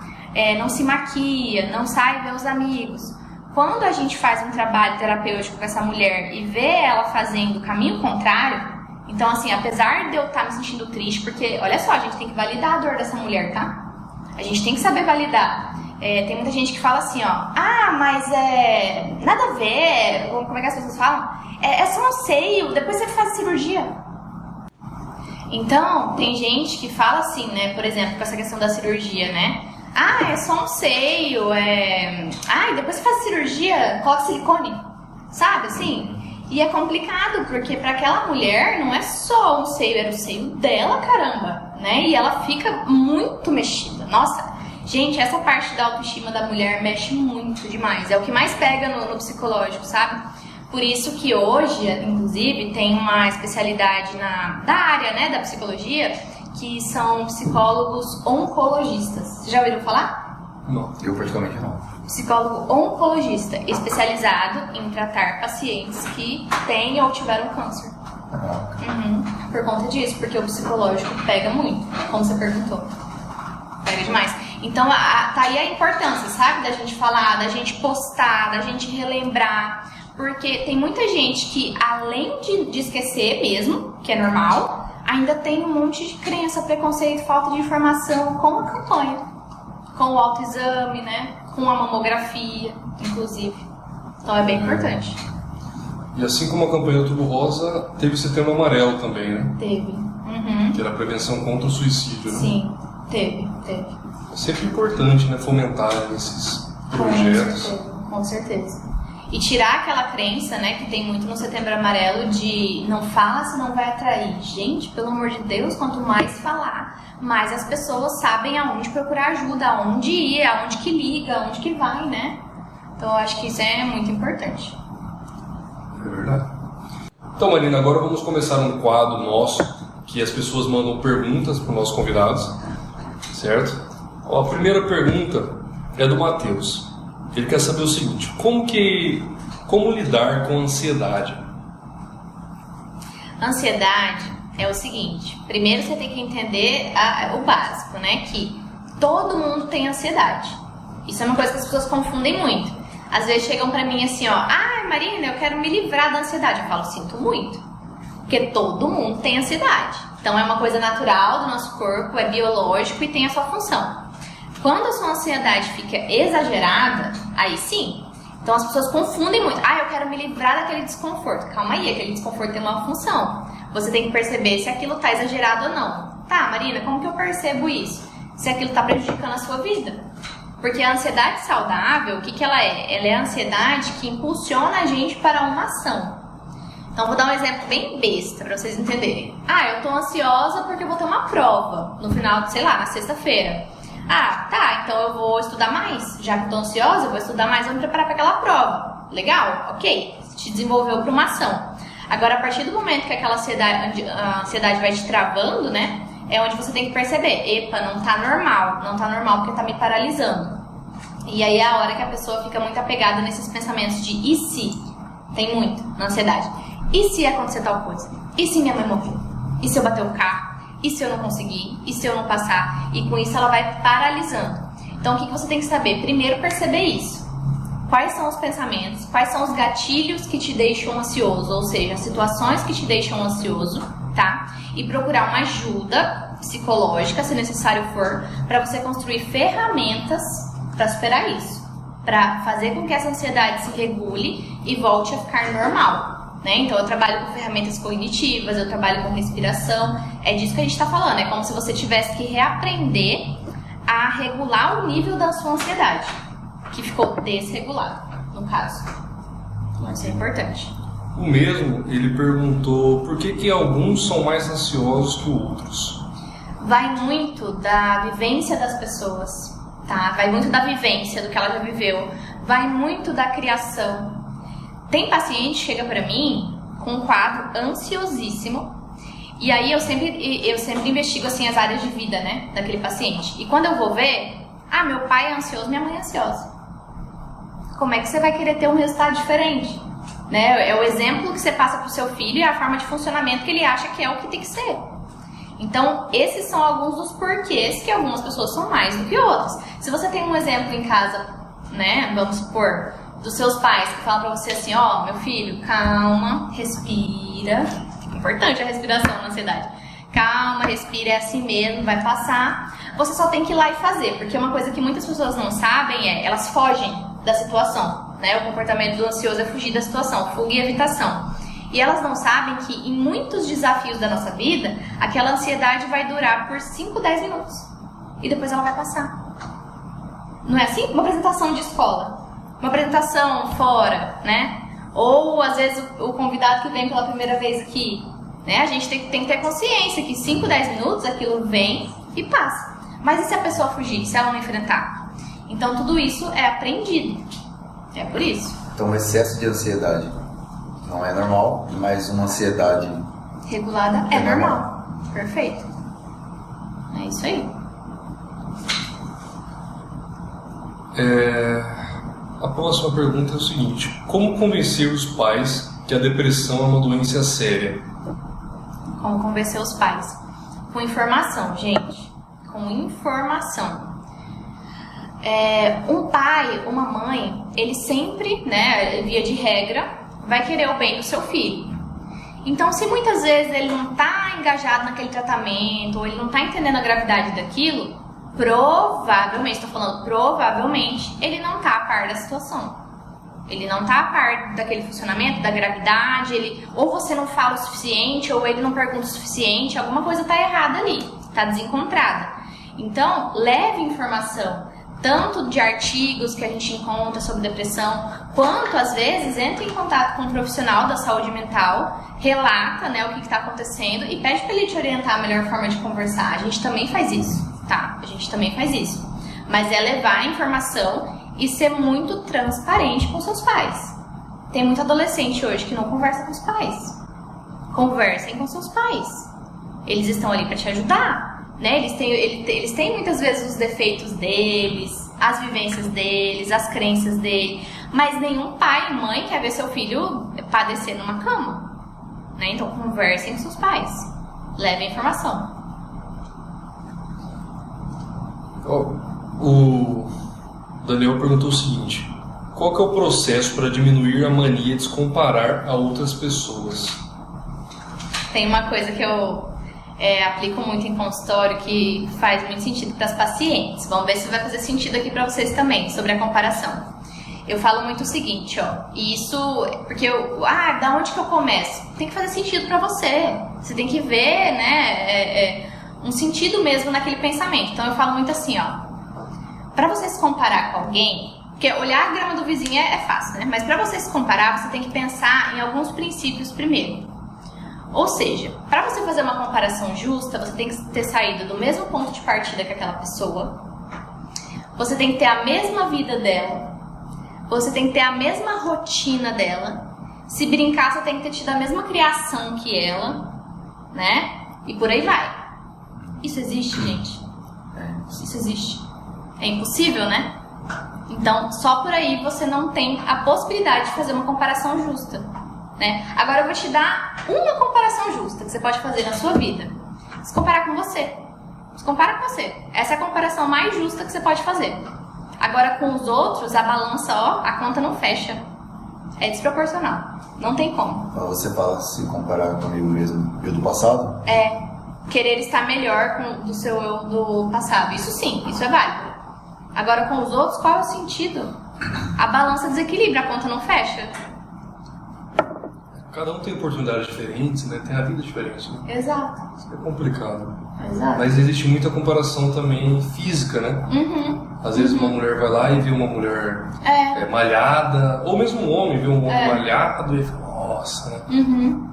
E aí, às vezes bate até depressão, né? Às vezes por conta disso desenvolve uma depressão, né? Exato. E assim como a vida, né, a gente tá falando de um aspecto mais psicológico, mas a genética é uma coisa única. O gene, o gene é uma coisa única. Então não vai ter genética igualzinha a outra, não existe nem da mesma família assim. Como você quer esperar, né? E a internet Aumentou isso. de- é, aumentou isso, né? Porque às vezes a pessoa entra numa influencer lá, acha que tudo é perfeito, né? Só que ela mostra só o que é perfeito. Exato, gente. Vocês têm que ter consciência disso. Na internet a gente mostra o que é, o que é conveniente. É isso, ponto final. Mostra os problemas. Ela Não. mostra que ela quer que os outros. É, mostra as coisas Exatamente. boas. Então você olha lá, queria ter essa vida perfeita, mas não é assim. Não é assim, não é a sua vida. Não vai ser também. É, Que parece bobo, mas muitos não pensam assim de, de saber separar, né? Muitos acham que aquilo ali é 100% da vida e se fi- ficam tristes, né? Por É porque não racionaliza. As pessoas elas focam muito no sentimento. Elas olham a vida dos outros, se sentem angustiadas, se sentem inferiorizadas e pra elas é aquilo. Elas focam no sentimento e carregam isso pra vida. Mas peraí, cadê a racionalização do negócio? Peraí, para e pensa. É. Olha, o Rafael perguntou o seguinte: tem alguma dica ou uma ferramenta que você aplica no consultório e indica para melhorar relacionamentos? Tem. Tem uma ferramenta que eu desenvolvi, que eu aplico, que se chama contrato verbal.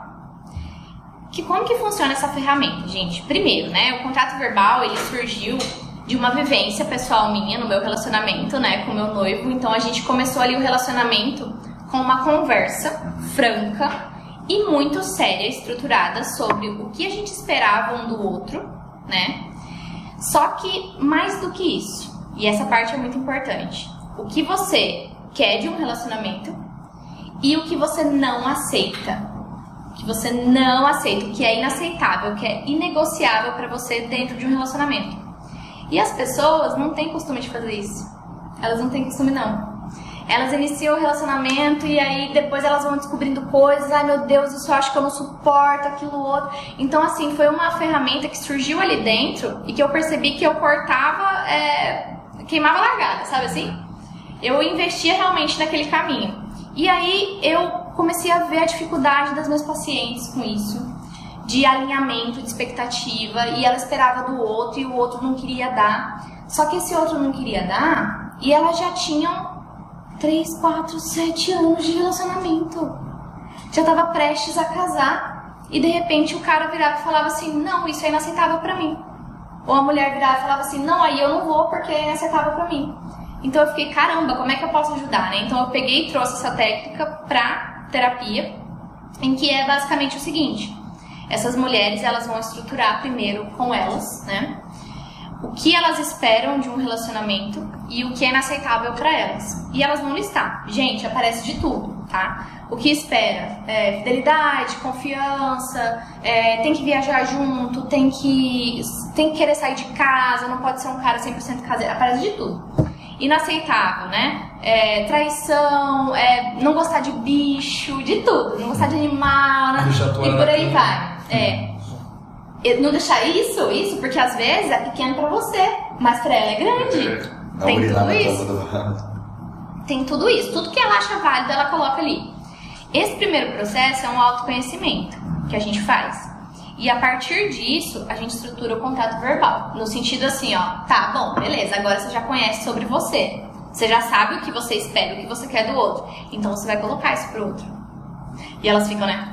Faz aquela troca. Aham. E aí a gente vai estruturar o contrato verbal. Então tá. Então o que, que você vai colocar pra ele? Ah, Marina, é, no meu relacionamento não tá bom. Isso, isso e isso. É, ele não fala, vou dar um exemplo, que ele não fala dos sentimentos, nunca. Isso me magoa, isso não tá bom. Ah, beleza. Então no contrato você vai colocar. Eu preciso. É uma cláusula. Eu brinco que é uma cláusula. Eu preciso que você fale dos sentimentos. Aí ela vai chegar pra ele e vai falar: e aí, você aceita? Não aceita? Melhorar? E aí eu brinco assim, ó, não vai achando que você vai chegar com esse contrato verbal lá e ele vai acertar tudo que está no seu contrato verbal. Não é assim não, vocês vão entrar em acordos. Só que a partir do momento que ele fala, não, isso dá para fazer, né? Ou ela fala, não, isso dá, isso eu não aceito, e eles vão alinhando, eles formulam o contrato verbal deles. A cada um coloca os seus pontos, né? Que é. entraram no senso comum é. e assinam. Tem as duas formas. Pode ser ele, ele fazer o dele, pode ser, e ela levar o dela, ou pode ser ela levar o dela e a partir dali eles fazerem um juntos. E aí eu falo assim, ó, pode ser escrito, se você preferir mesmo, como você falou, ou verbal. No nosso caso, né, meu e do meu noivo, é verbal. Só que aí eu brinco assim, tem que ter memória boa, né? Porque um tem que ficar lembrando o outro. Então, muitos, muitas delas, né, até preferem, não, Marina, eu vou esquecer e tal, e elas arrumam ali escrito e eu faço junto com elas e a gente deixa aquilo bem estruturadinho. Então, fecha essa técnica do contrato verbal, agora você vai lá e constrói com o seu parceiro. Agora você vai lá e constrói com a sua parceira. Qual que é o efeito dessa técnica no relacionamento? Diminui, gente, as brigas, os atritos. O casal passa a viver melhor. Quando um ou outro barrela, porque nós somos seres humanos, né? Lembrando, quando um ou outro dá uma barreladinha, uma tropeçada, ei, lembra? Nosso contrato verbal. Aí a outra pessoa, ao invés dela brigar, contestar, que é o que acontece muito, é verdade, eu concordei.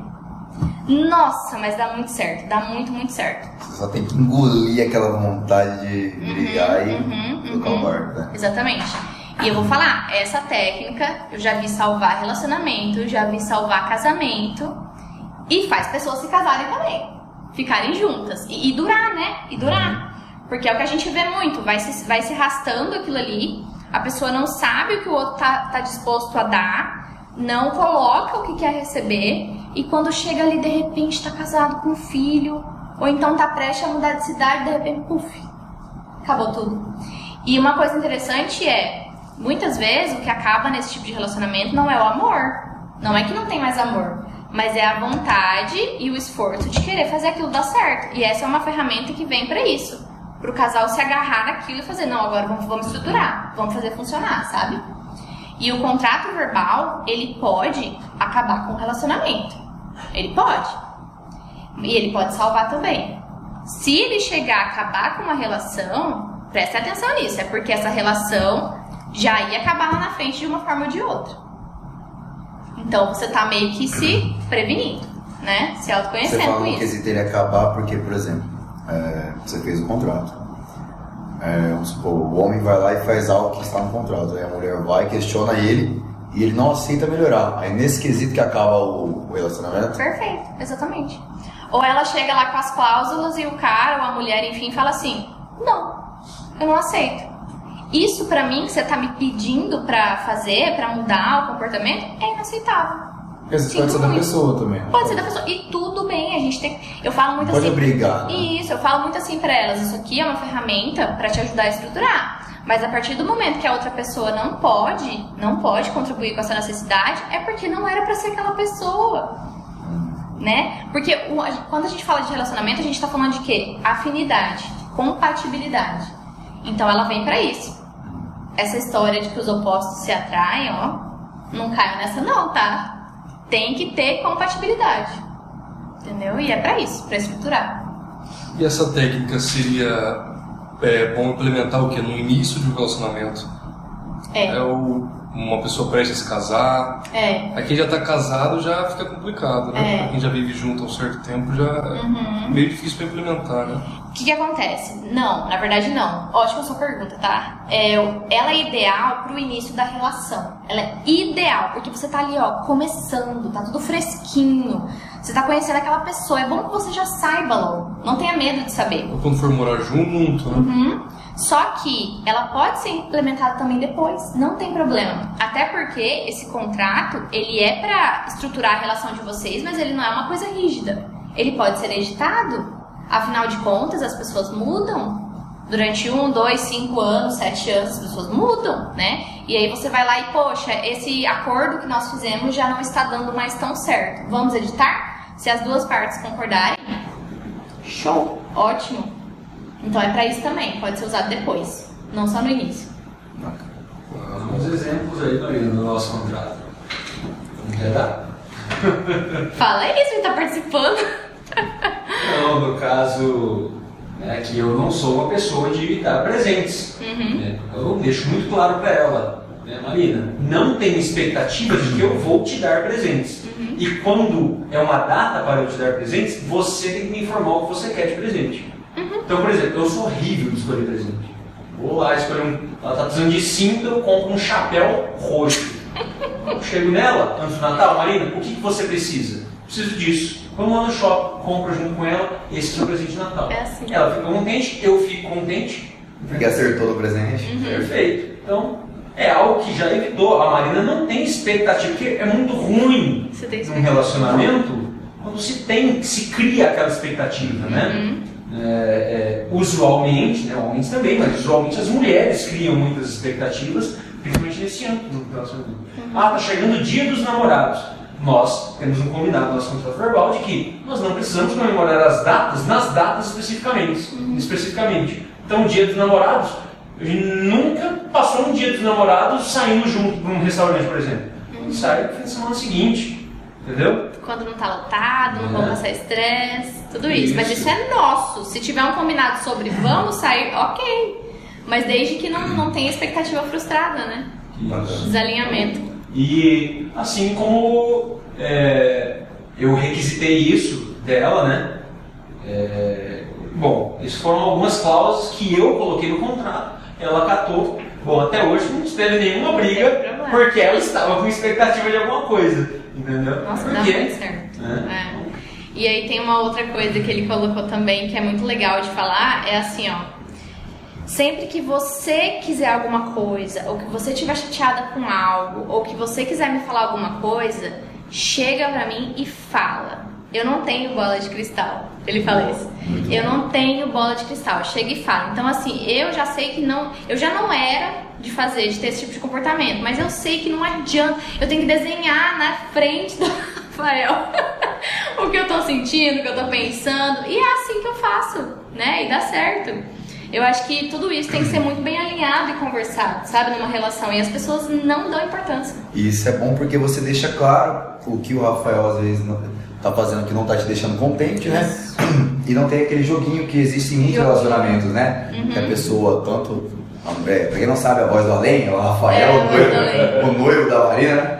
O que existe no relacionamento? Tanto a mulher, tanto o marido, ficam emburrados, né? Deixam passar e, e aquilo que a gente falou, vai acumulando, né? Essa cláusula é muito boa e serve de dica para vários relacionamentos. Já chega, joga, você fez isso, isso, isso. Não gostei, me Você senti assinou, assim. você assinou a cláusula, você vai ter que rever o seu erro, né? Uhum. Para o relacionamento dar certo e continuar. Ou senão, o que você falou, que pode ser perigoso. A pessoa não aceitar e, infelizmente, Uhum. É. o relacionamento chegar ao fim, né? É, exatamente. Perfeito. Isso aí. Certo. O Luiz ele perguntou o seguinte: a procura pelo curso de psicologia vem aumentando pelos jovens. O que você acha e dê uma dica sobre os jovens que desejam entrar para essa área? Eu tenho uma dica para dar. Não busque essa faculdade para se auto-beneficiar somente. Que é o que acontece muito. A pessoa busca a faculdade porque ela está com problemas.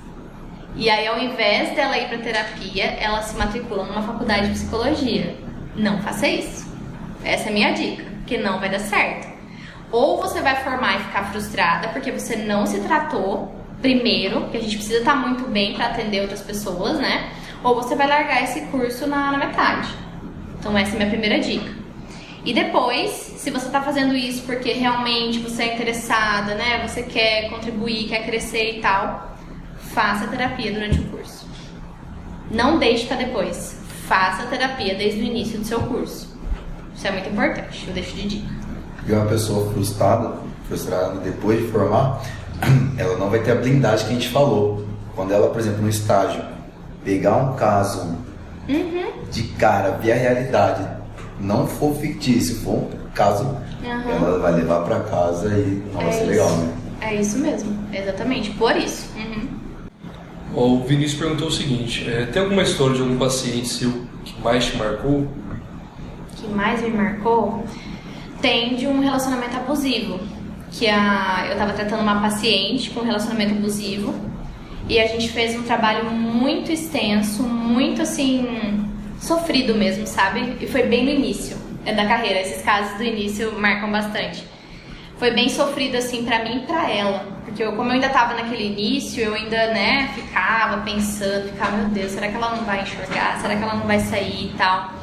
E aí eu fui naquele trabalho de formiguinha, fui fazendo muita supervisão clínica e tal, até o momento que ela conseguiu sair daquele relacionamento abusivo por si só, né, com a minha ajuda nesse sentido de clarear a mente dela. E ela estava prestes a sofrer violência doméstica na época, então vocês imaginem a minha agonia durante o processo. E prestes também a engravidar desse cara ao mesmo tempo. Então eu estava assim muito angustiada. E quando ela conseguiu sair, é, depois de uns meses bem, continuou o tratamento, ela conheceu outro cara muito bacana né, que elas fizeram o contrato, eles fizeram o contrato, tudo alinharam toda a relação e ele era realmente muito bacana para ela. E hoje ela tem um filho e um casamento assim maravilhoso. Então, eu acho que isso não tem assim, é muito gratificante, né? Pra gente que trabalha ver essa evolução dos pacientes, é isso me marcou bastante. Ô Mariana, tem uma pergunta aqui que é o seguinte: é, nessa última semana você tratou de um assunto no seu Instagram sobre quem deve, quem deve pagar a conta. Fala um pouquinho sobre isso pra gente. Polêmico, né, gente? Polêmico. Essa é polêmica. Ou gosta de uma polêmica, né? Oh, gosta, tem que ter. Mas ó, eu coloquei lá justamente pra, pra ver essa interação das pessoas, né? Pra ver o pessoal, tipo, esboçando mesmo a opinião, foi bem legal. Porque eu acho que eles acharam, eles entraram ali no meu post achando que tinha algum posicionamento muito rígido ali, sabe? que é o que a maioria das pessoas fazem, né? Ah, o homem tem que pagar a conta, a mulher não tem que oferecer para pagar e tudo mais. Isso é um senso comum das pessoas. E quando elas entraram aí no meu, no meu post, elas viram diferente. Elas viram eu falando primeiro com o homem, depois com a mulher, né? E falando o seguinte, ó, oh, homem. Não, eu começo falando assim, né? Ninguém tem obrigação de nada. Eu já começo falando assim, que história é de obrigação? Ninguém tem obrigação de nada. Mas, ó, homem, se você quiser se oferecer para pagar a conta, tem a ver com energia masculina, tem a ver com o seu lado provedor, você pode fazer, né? E a mulher, se você quiser tirar a carteira da bolsa e oferecer, você tá fazendo o que com esse comportamento? Você tá esboçando feminilidade, é, gentileza, né? Independência, por que não? Então você pode fazer, né? Mas nenhum nem outro tem a obrigação de pagar. E quando a gente fala de um relacionamento ainda mais duradouro, porque as pessoas colocaram muito relatos ali do primeiro encontro e tal, né, que rola mais essa tensão. Mas quando a gente fala de um relacionamento mais duradouro, isso tem que entrar no acordo que a gente estava falando, né? No acordo. Às vezes tem período do, do relacionamento que um ganha mais que outro. Poxa, tudo isso tem que ser levado em consideração, né? E entrar dentro daquela conversa, daquele alinhamento, daquele acordo. Mas foi bem legal, bem legal o, o efeito lá do post. Eu vi os comentários, eu uhum. achei bacana. Foi. Mas, mas afinal, quem é que deve pagar a conta? Combinado, acordo. No primeiro encontro. Contrato você, verbal. É, contrato verbal, né? No caso de um relacionamento mais duradouro. E no primeiro encontro, poxa, seja empático com aquela pessoa, seja gentil, né? Tanto o homem quanto a mulher. Vocês podem ser gentis, não tem problema. Podem oferecer. Quem convidou? Problema nenhum, né? E eu ainda falo assim, né? Se o homem quiser demonstrar a energia masculina dele, seu lado provedor e quiser pagar, mulher, não insista. Porque ainda tem aquela mulher que fica brigando, né? Ah. Com a carteira na, na, mesa, falta dar carteirada, né? No outro fica brigando. Fala, não, gente, não precisa disso, né? Deixa cada um no seu papel ali naquele momento. Então acho que é por aí. Hoje em dia as mulheres também estão muito assim, ah, não vou deixar o homem pagar. Estão muito assim. E esquecem, né, do, do, papel de cada um, muitas vezes, nas situações, e da gentileza. É. Simples assim. Cavalheirismo. Cavalheirismo, tudo isso. Por isso que estão faltando hoje em dia, né? Uhum. Para a gente finalizar, é a pergunta aqui. No meio de seus atendimentos, já viu, já viu pacientes alcançarem seus objetivos, evoluírem e aprenderem? Como é que é a sensação de ver um paciente melhorar? E caso você queira, conte alguma história sobre ela. Nossa, já. Já vi muito. Eu já vi demais. É, primeiro que a sensação não tem igual. Eu acho que assim, o fato de você estar tá numa profissão que você ama já faz com que essa sensação seja muito gratificante e ela seja renovada a cada fim de tratamento e fim de ciclo, assim. Então eu me considero muito é, privilegiada, não no sentido literal da coisa, porque eu tive meu esforço também para chegar até aqui, né? Eu conto muito lá no Instagram que eu fiz terapia, eu busquei meu autoconhecimento desde 14 anos de idade. Então, passei por teste vocacional para chegar até aqui, né? E ser muito feliz com, com o que eu faço. Mas eu acho que isso contribui e também por você estar entregando aquela energia, o conhecimento para uma outra pessoa é diferente esse tipo de trabalho.